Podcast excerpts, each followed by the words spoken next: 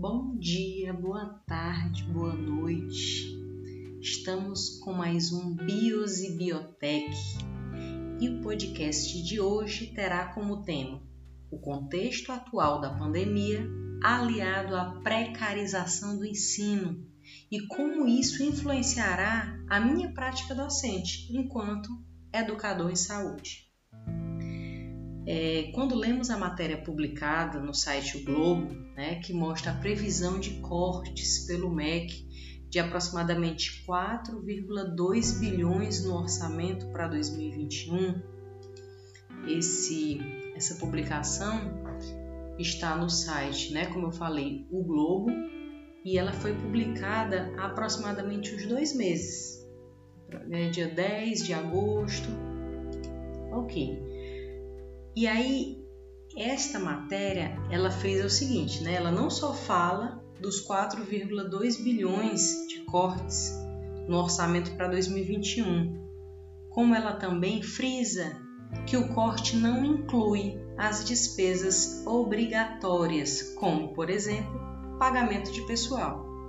Só que eu te digo, nem só de pagamento de pessoal vive uma empresa ou uma universidade ou um órgão público. O financiamento vai além. Quantas pesquisas irão ser interrompidas? E como eu poderei explicar em sala de aula que é preciso lavar as mãos para evitar o contágio viral, por exemplo, se nem sabão ou papel higiênico a escola possui? Como dar aula de educação em saúde se muitos dos alunos não possuem saneamento básico nas suas residências. Isso afetará muitíssimo, esse corte afetará muitíssimo a prática docente, não só a minha, como a de todos os meus colegas também. Embora esse corte seja do governo federal, que em sua maioria acaba repassando esse dinheiro para as universidades, uma parte desse dinheiro também é repassado aos municípios e aos estados. Por isso, cortes sempre afetarão todos. E aí, a proposta da biologia, né, quando a gente traz para o lado da biologia, o lema central é sempre o reuse, reduza e recicle. E eu acredito que essa é uma proposta para esse atual momento de corte, né? Em que quanto menos usarmos, menos será preciso reciclar.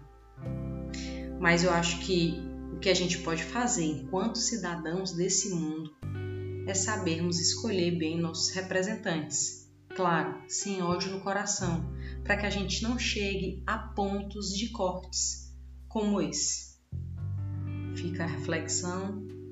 Espero que vocês tenham gostado do podcast do, de hoje e até o próximo.